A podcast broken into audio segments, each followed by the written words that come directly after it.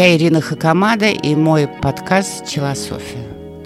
Недавно сделала пост э, в Инстаграм, э, отвечая на вопрос о том, как развивать э, самодисциплину. Это действительно очень интересная проблема, потому что особенно в ковиде, когда все сидят на дистанционке и вообще с развитием интернет-технологий, у людей, у многих появилась возможность не ходить э, на работу с утра до вечера, над ними никто не стоит э, с плеткой и не заставляет соблюдать какой-то график. Вообще все хотят э, быть свободными, раскованными, все ищут себя, особенно молодое поколение. И проблема самодисциплины э, встала очень жестко. Эм, то есть люди, например, обещают э, по контракту сделать в одни сроки, а потом это все э, нарушается, и все это э, вежливо, с обаятельными улыбками, но ничего не делается, и заставить невозможно. А, опаздывают на встречи иногда на два часа, иногда на час позже. Ну, то есть пошла какая-то расслабуха. А, и у нового поколения, ну, в том числе и у взрослого, у многих, а, самодисциплина ассоциируется с чем-то диктаторским, э, совершенно, что называется, old fashion, то есть это как бы не модно. Модно быть расслабленным и течь в потоке. Давайте разберемся с этим потоком. Что такое дисциплина? Дисциплина – это э, разделение времени – вы берете время, делите его на части и планируете в каждый момент этого времени сделать что-то, э, что вам необходимо, например, для того, чтобы заработать деньги или, например, создать свою семью. Раньше говорили, время – это деньги. Но я выдвигаю другой тезис. Время – это жизнь. Если посмотреть, это очень сложно. Но есть фотографии НАСА – например, недавно обнаруженной э, новой какой-то вселенной. А есть э, наше воображение.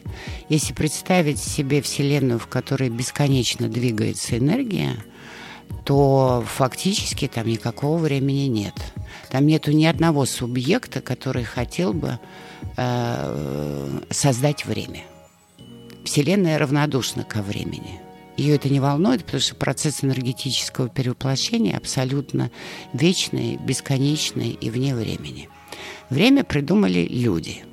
Не животные, а люди. Э, придумали для того, э, чтобы, осознавая свою деятельность, сделать ее максимально компактной и успеть во всем. Поэтому пошла вот эта поговорка «время – это деньги».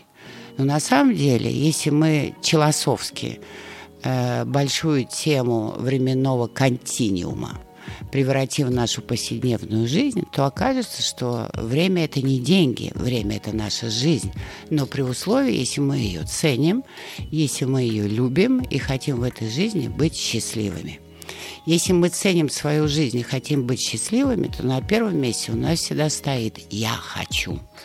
Люди, которые любят свою жизнь, хотят много не хотят успеть заработать деньги, иметь кучу новых впечатлений, они хотят путешествовать, они хотят общаться, они хотят читать, они хотят смотреть э, кино, они хотят слушать музыку, они хотят тусоваться, они хотят сидеть дома в медитации, они чего только не хотят. Они хотят рожать детей, иметь семью, э, нести ответственность за свою семью, но при этом еще много всякого другого.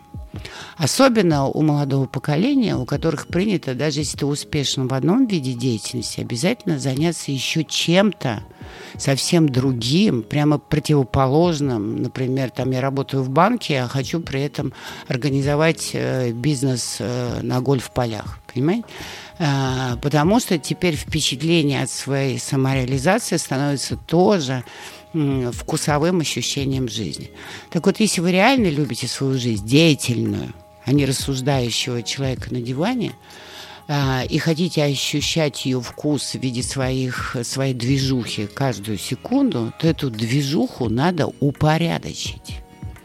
Не планировать на пять лет, на год вперед все, потому что это невозможно в хаосе, а спланировать всего лишь один день, закидывая туда и то, что вы хотите, и то, что вам сделать надо. Потому что всегда есть что-то надо, и оно не такое уж приятное.